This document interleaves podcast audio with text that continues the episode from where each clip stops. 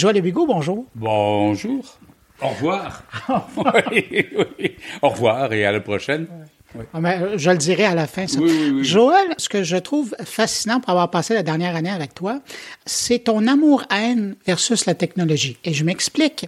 Si depuis longtemps tu fais de la radio, euh, que tu as fait de la télé, c'est parce qu'il y avait de la technologie. À un moment donné, il y a Marconi qui a inventé euh, cette technologie-là pour communiquer avec les gens, puis tu as su l'utiliser. Puis de l'autre côté, évidemment, il y a des technologies qui sont plus neuves, qui te tombent sur les nerfs.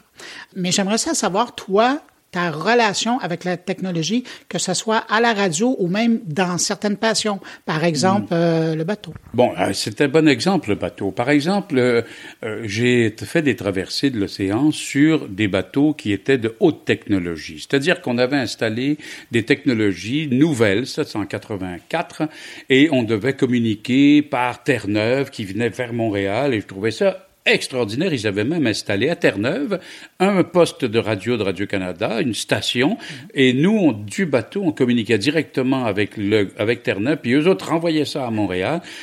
Non, je trouvais ça fabuleux. J'étais, je me souviens même que quand on a perdu le mât, euh, on s'est retrouvé avec une communication difficile, mais ça marchait par, par moment. Et on était entré en plein bulletin de nouvelles parce que le technicien s'était trompé, etc. Puis là, on était à peu près sous parce que les portes Portugais nous avaient donné à boire et à, manger. On n'avait plus rien à boire. Et puis, on était un peu gurlot, puis on était entré en plein bulletin de nouvelles de midi. Alors, la technologie, on, s'en est servi pour avoir un bateau de course parce que si on n'avait pas pu communiquer, Radio-Canada aurait jamais marché à commanditer un bateau dont on entend parler au départ et à l'arrivée. Alors, on avait des systèmes qui étaient inventé là pour cette circonstance-là. La première traversée en 83, euh, ça avait pas marché, catastrophe. Ils avaient même pensé envoyer un avion, un hélicoptère pour nous communiquer de revenir, pour nous dire de revenir parce que ça fonctionnait pas. Bon, alors euh, c'était nouveau. En 83, 84, c'était vraiment très nouveau. On, on, naviguait encore avec des sextants, on naviguait avec des systèmes euh, qui nous permettaient d'attraper des ondes pour voir où on était. Donc la technologie était là, était présente, et puis on l'utilisait euh, avec plaisir. Et au contraire, c'était rassurant, un peu comme c'est rassurant maintenant d'avoir autant de technologie pour autant de choses. Ce qui, ce qui m'agace dans euh, la technologie, c'est le côté mode. C'est-à-dire que parce que tout d'un coup on invente quelque chose, il faut y aller, il faut entrer dans le moule, entrer dans la mode. Et autant aujourd'hui on fait euh, de la place aux minorités, hein, l'LGBT, couleur, euh, genre, tout ça. Et on, on, dit, voilà, on a une avancée. On dit, on, on, a de la place pour les minorités. Minorités anglaises au Québec, minorités françaises au Canada. Les minorités ont de l'importance et on leur donne de la place et on leur reconnaît un droit. Et moi qui suis un peu solitaire, je ne veux pas qu'on intervienne constamment dans ma vie. Je ne veux pas qu'on m'appelle sans, arrêt. Je ne veux pas faire sonner quelque chose dans ma poche. Je ne veux pas avoir de chaîne. Donc je fais partie d'une minorité, celle qui veut encore décider pour elle-même de ce que peut la technologie et de l'utilité que qu'on en a.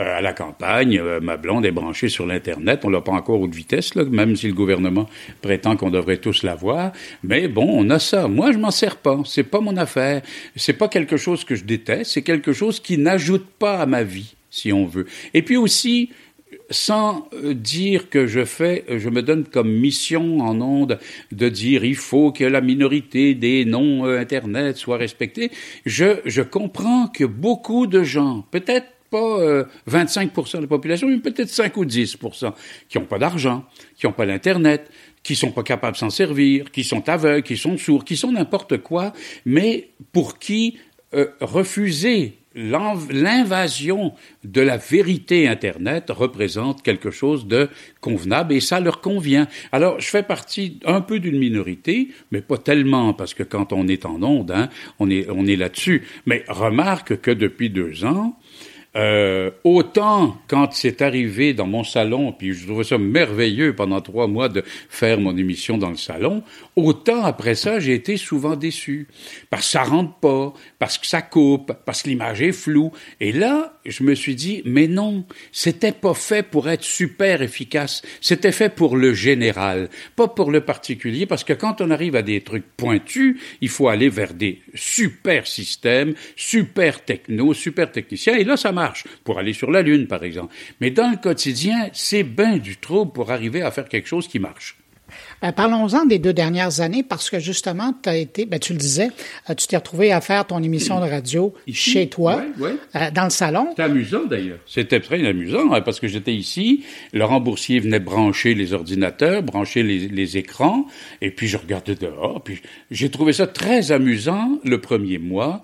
Euh, le deuxième et le troisième, c'était pas trop pire parce qu'on savait que ça finissait là. Mais là, on s'est inquiété du mois de septembre et on s'est dit, qu'est-ce qu'on va faire?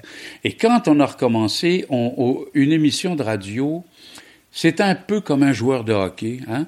Il sait qu'il doit être à droite, au milieu ou à gauche, mais il faut que tu lui dises, tu es libre de faire ce que tu veux, parce que si on veut que tu comptes des buts, il faut que tu puisses inventer, il faut que tu puisses imaginer ton affaire.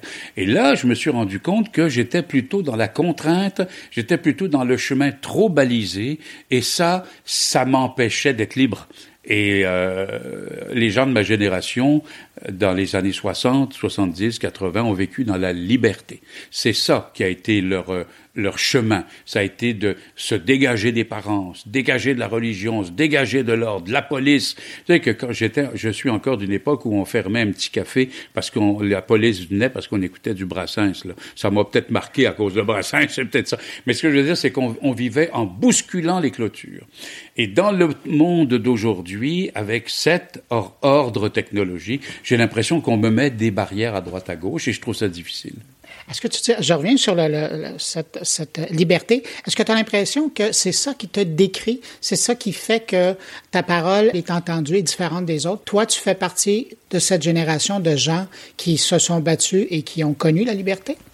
Ben, je crois que les années 60 jusqu'à 82, jusqu'au sida, on était des gens qui se libéraient. On libérait de nos parents qui comprenaient pas notre monde. On libérait même de nos patrons qui comprenaient pas ce qu'on voulait faire.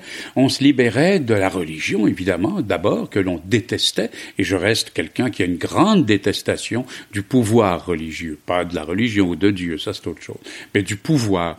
Et il me semble que ce que j'ai supporté le plus difficilement et ce dont j'ai essayé de me libérer, c'est du pouvoir des autres sur moi.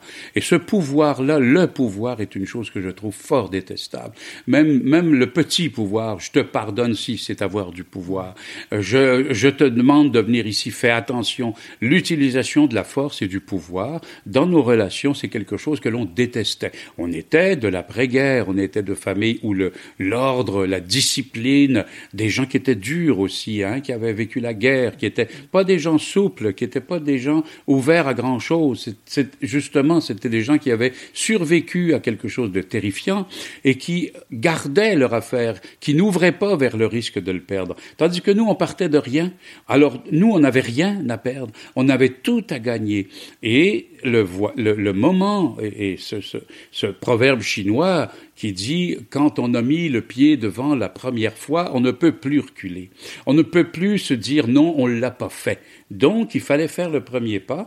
Comme on n'avait pas d'argent, pas d'avenir, pas vraiment de, de, volonté de faire quoi que ce soit pour s'enrichir, parce que l'argent ne comptait pas. On n'avait pas, mais on n'avait pas besoin.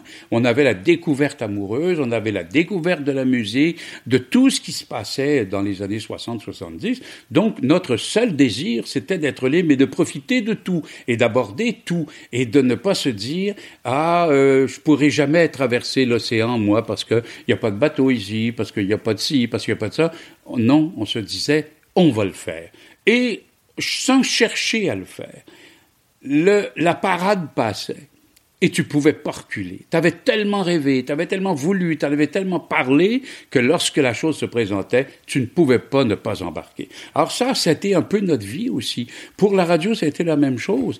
Euh, on, on, a, on a commencé en, en se disant, tiens, je vais, je serai pas animateur de radio, mais euh, comme ma mère me disait, fais comme Monsieur Desbaillet, assez cassé, là, il, il, fait de la radio, et puis euh, puis là, elle m'a amené à l'Académie nationale des annonceurs. Ça, c'était rien, zéro. Hein. Mais on était sept ou huit, et il y avait un professeur de diction. Puis il y avait un professeur de ci. Puis à la fin, comme il n'y en avait pas de remplaçant dans la radio. Alors, les postes de radio, comme CGMS, nous appelaient en disant, avez-vous quelqu'un pour remplacer une nuit, etc. Et c'est comme ça que ça commençait. Mais on n'avait pas d'ambition autre que de survivre, de gagner notre vie et d'avoir un peu de sous. Mais il n'y avait pas d'avenir d'argent même dans ce métier-là. Hein. C'est un métier très mal payé. Jusque dans les années 80, c'était un métier misérable. Euh, et moi, quand j'ai quitté la télévision, où on gagne bien sa vie, mieux qu'à la radio, à l'époque et encore maintenant, euh, les gens ne comprenaient pas. Mais j'ai dit, mais moi, je veux faire quelque chose que j'aime. Je veux être bien dans mon studio ou dans mon métier. Je n'ai pas d'ambition. Et je n'ai jamais eu d'ambition, en fin de compte. Parlons-en de ton studio. Les deux ans que tu as passés en, pandémie, est-ce que ça t'a fait apprécier toutes ces années où il y avait une plus grande liberté dans le studio? Est-ce que donc les deux dernières années de pandémie t'ont permis de réfléchir sur ce qu'est un studio, ce qu'est ton milieu de travail, ton lieu de travail? Oui, c'est même ça, c'est sûr, et c'est même plus que ça. Je suis pas quelqu'un qui fréquente beaucoup de gens. Euh, je, je suis un peu misanthrope, mais c'est parce que je peux me le permettre, parce que j'ai des bons amis, puis j'ai une famille. Mais euh, le studio, c'était pour moi la, on pouvait s'engager à accueillir un chroniqueur, faire une bonne affaire avec lui, mais il s'en allait, et c'était, c'était bien, c'était suffisant. Mais là, je me suis aperçu que non, ces gens-là s'étaient inscrits en moi c'était inscrit dans mon studio. Visuellement, je les vois chacun à leur place, comme on était au studio 18, même au studio 24. Alors, le studio 24 a été marquant pour beaucoup d'animateurs hein, et d'animatrices, euh, parce qu'il avait été conçu au départ par des animateurs et des techniciens qui souhaitaient quelque chose. Et à force de le transformer, de l'agencer, c'était devenu une vraie, une vraie chambre avec des gens qui rentraient. On avait eu déjà 20 personnes qui chantaient là-dedans. Mais on était aussi dans ce studio où on avait fait la cuisine avec Paul Bocuse, on avait euh, connu tous les gens qu'on a connus dans ce studio 24. Quand on est allé au 18, les, Claudette Desjardins disait euh, il va faire une dépression, etc. Mais non, pas du tout. C'est un studio qui était pas parfait, mais qui avait des avantages, etc. Et quand on a quitté pour le nouvel édifice là, j'ai trouvé ça difficile parce que ce qu'on avait fait, nous et les techniciens et la direction aussi à l'époque, pour faire un bon studio, et j'avais oublié ce que c'était. Au lieu de dire Qu'est-ce qui marchait bien dans le studio 18 Qu'est-ce qui faisait que le 24 était si agréable pour tout le monde? Et agréable, ça ne veut pas dire on a du fun d'aller au bureau, ça veut dire qu'on on peut fabriquer une émission pour les auditeurs si on est bien, si on oublie où est-ce qu'on est, mais qu'on est ensemble. Et ils ont oublié ça. Alors ils ont fait des studios qui étaient fabriqués par des ingénieurs, fabriqués par des, décorateurs, je sais pas, et ils ont fait enfin quelques studios. Celui que, que l'on, euh, dont on se sert, c'est un studio qui est Euh, quand je dis aux gens, pour les faire rire, que la plus belle horloge est derrière moi, tout le monde se dit, mais qu'est-ce que c'est ça? Qu'est-ce qu'ils ont fait? Ils ne savaient pas comment faire. Euh, c'est simple, hein, un studio. Euh, avec Laurent Boursier, dans mon salon, on en a fabriqué un là, en, deux jours, il, y a, trois ans.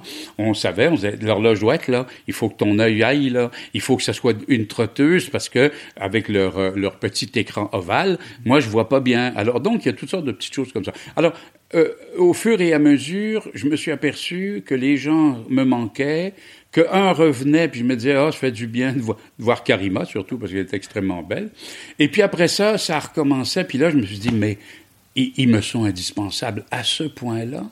Je les aime à ce point-là. Je suis bien de voir arriver même Garneau, avec qui je me chicane depuis 20 ans. Je suis bien content de le voir. Visuellement, je vois un humain. Et depuis deux ans, on voyait plus d'humain. On voyait rien du tout. Et il y avait que des contraintes. Et la contrainte, donc, ça revenait à ce que je disais dans nos années 60. On a mal supporté la contrainte. Et tout d'un coup, maintenant, on est contraint. On n'est pas seulement contraint dans, dans la technologie. On n'est pas seulement contraint dans le lieu on est contraint aussi par la direction. On est contraint par les pressions politiques, parce que Radio-Canada devient, et il faudrait, euh, euh, tu sais, j'ai toujours dit, il n'y a jamais une émission qui a été inventée par un patron. Et là, il pensent ils se permettent de penser qu'ils peuvent être des animateurs de radio. Et c'est, bien prétentieux. Euh, il n'y a, a, que nous qui savons ce que c'est que, je le disais à Masbourian euh, cette semaine, le mot animation, il y a le mot âme et il y a le mot mouvement. Euh, il n'y a rien que des gens qui sont avec un microphone à ouvrir, qui comprennent ce que c'est que l'âme, le premier geste, le premier son. On s'est beaucoup amusé dans le passé, Dollar Laporte et moi, mon technicien de l'époque, à jouer avec le son. On avait des de très haute qualité. Et puis je me souviens que Dollar me disait, on était, j'étais dans le, dans le contrôle, et puis il me disait, hey, il te reste 15 secondes. J'ai dit, c'est pas de tes affaires toi, ouvre le microphone, puis je me débrouillerai.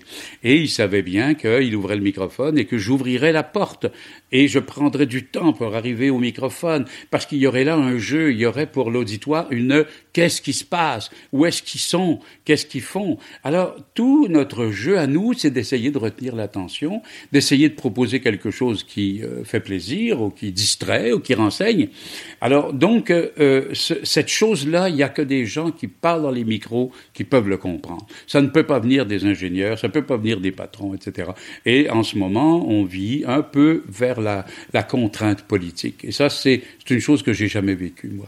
Tu as ouvert la porte à ma prochaine question. Tu parles de Dollar Laporte, qui est un technicien mythique parce que tu l'as rendu oui, célèbre. un technicien classique, un technicien de l'époque. Et quand il est parti, c'est un peu à cause de ta technologie qu'il est parti, parce que des gens qui avaient fait ce genre de métier-là pendant 25-30 ans ils étaient un peu paniqués devant cette affaire à réapprendre. Et moi, je les comprends parce que nous, on était habitués à couper un ruban puis mettre un, papier collant.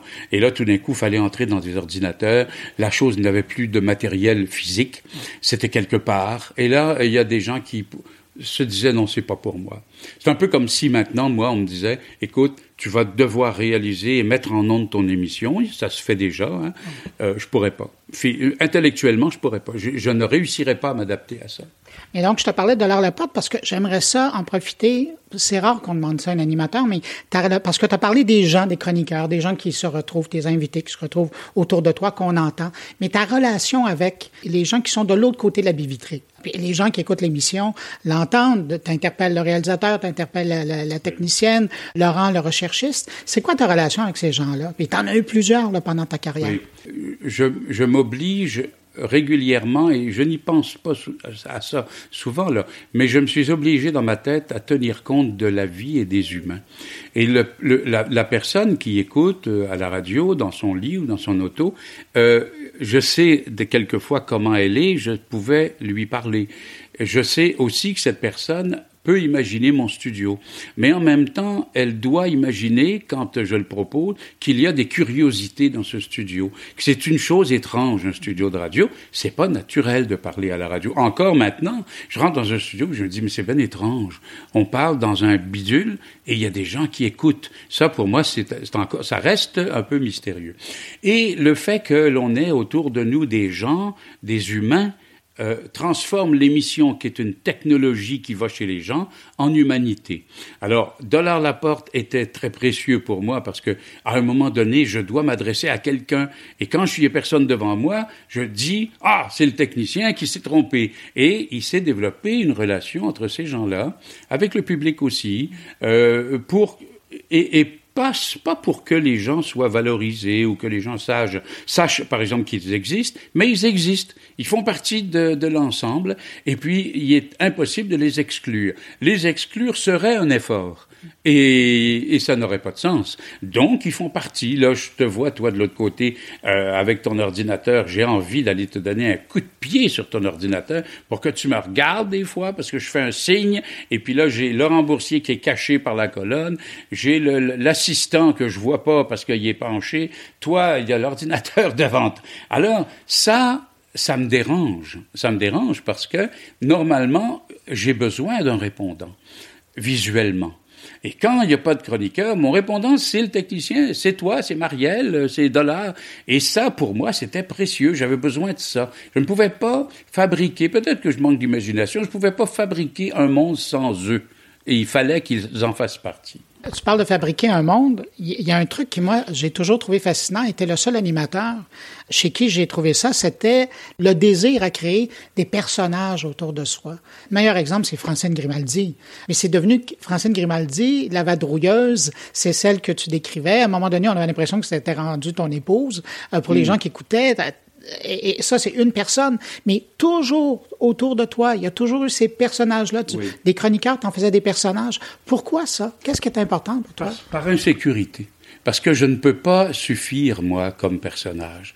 Je ne peux pas dire aux gens, je suis intéressant, écoutez bien ce que je dis, ça va vous, euh, vous passionner, ça va vous distraire, etc. Il faut que je me serve des autres. Ce sont des instruments, hein, des instruments de communication.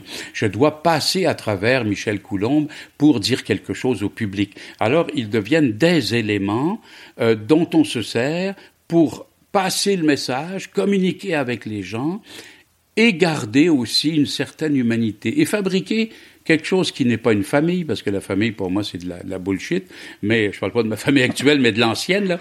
La famille, c'était pas un souhait pour moi. Mais tout d'un coup, je, je trouvais que et puis, ils sont riches, ces gens-là. Tu, sais, tu, les regardes, tu as envie de rire d'eux autres. Euh, y a, ils, font, ils ont des comportements qui sont amusants. Euh, je trouverais... Je, fonctionne comme ça parce que j'ai besoin d'eux, parce que je suis trop insécurisé tout seul. En studio, tout seul, j'ai de la difficulté. Je suis pas là, Jacques Languirand ou, euh, ou euh, comment s'appelait le cabaret du soir qui penche. Euh, je suis pas comme ça. Il faut que j'ai du monde autour de moi. Et je m'aperçois dans ma vie privée que seul, je suis très bien, je vis très bien, très heureux seul, mais que j'ai du plaisir à vivre avec d'autres. Et ça, pour moi, c'était une découverte à la radio parce que, en général, je fuyais les gens parce que, pour toutes sortes de raisons, on n'a pas envie de partager la vie avec d'autres. Mais tout d'un coup, je m'apercevais que Alcide était quelque chose de très curieux. Monsieur Boutet parlait le latin ancien, Monsieur Reynaud parlait le grec ancien, et là, c'était trop riche pour que je garde ça pour moi. Et je savais, tu sais, quand euh, la première émission que j'ai faite avec Claude Canville au sport, je me suis dit, je me suis aperçu tout de suite, je pourrais pas tenir le coup tout seul. Il va falloir que je me serve des gens et que je, que je les sollicite pour qu'ils agitent l'émission, pour qu'ils l'enrichissent, pour qu'ils fassent leur place. Et les gens, je leur disais toujours, si vous êtes tous bons, les gens vont dire l'émission de Le Bigot est bonne. Puis si ça marche pas, si vous n'êtes pas là, ils vont dire il est pourri le Bigot. Donc il fallait que je me serve de ces gens-là. C'est eux qui m'ont sauvé la peau pendant toutes ces années-là. Une bonne entrevue, c'est quoi? C'est au départ de la peur. Euh, je n'ai jamais sauf des entrevues banales du genre qu'est-ce que vous avez fait hier mais je n'ai jamais abordé une entrevue sans difficulté. Et je crois que ça vient de ma première interview à la télévision en 71 euh, où je suis allé à l'émission Format 30 euh, et j'avais une entrevue simple à faire de 10 minutes et j'étais complètement paniqué devant ça parce que je ne savais pas comment faire, je n'avais pas appris ça. Et Wilfrid Lemoine, qui était l'animateur à l'époque, m'avait dit est-ce que euh, vous avez l'habitude tout ça? J'ai dit monsieur Lemoine, j'ai jamais vu une caméra de ma vie. Et là, il me sacrait devant la télévision, puis ah voyons, t'envoie là. Si tu te plantes, on s'en fout. Et c'était comme ça. Puis, donc, quand on dit que Radio Canada, des fois c'est difficile comme société, ça a toujours été une société euh, difficile. Et je me souviens de cette interview et Wilfrid m'avait dit euh, ne, ne, vous en faites pas, si jamais ça nous arrive à tous, vous bloquez, vous avez plus quoi dire, j'embarque, c'est arrangé avec le réalisateur.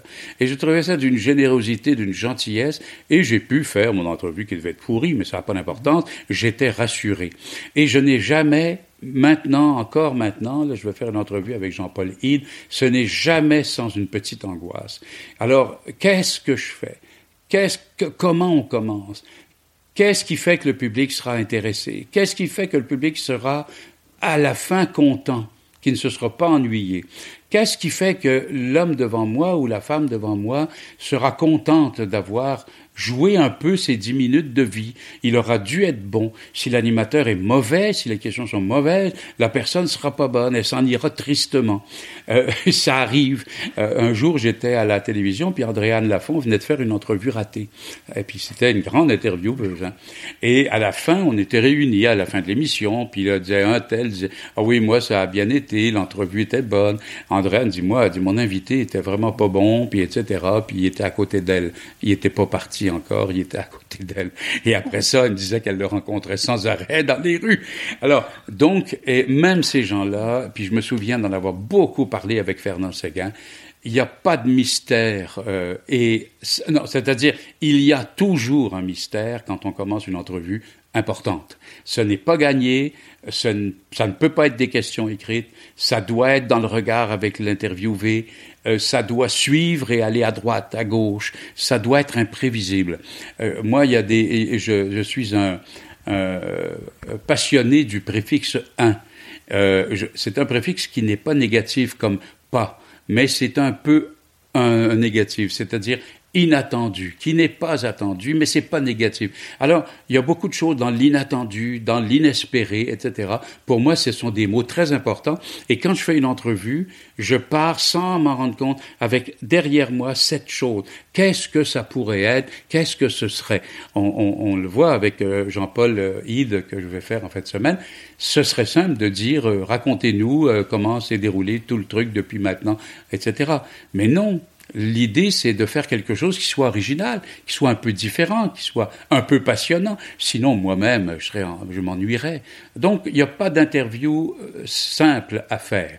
Et des interviews longues sont très compliquées à mm-hmm. faire. Il y a toutes sortes de rythmes à trouver, d'arrêts, de départs. Enfin, on est des, on est des espèces de comédiens sans texte. On ne sait pas comment ça va se dérouler, puis on doit se débrouiller avec ce qu'on a.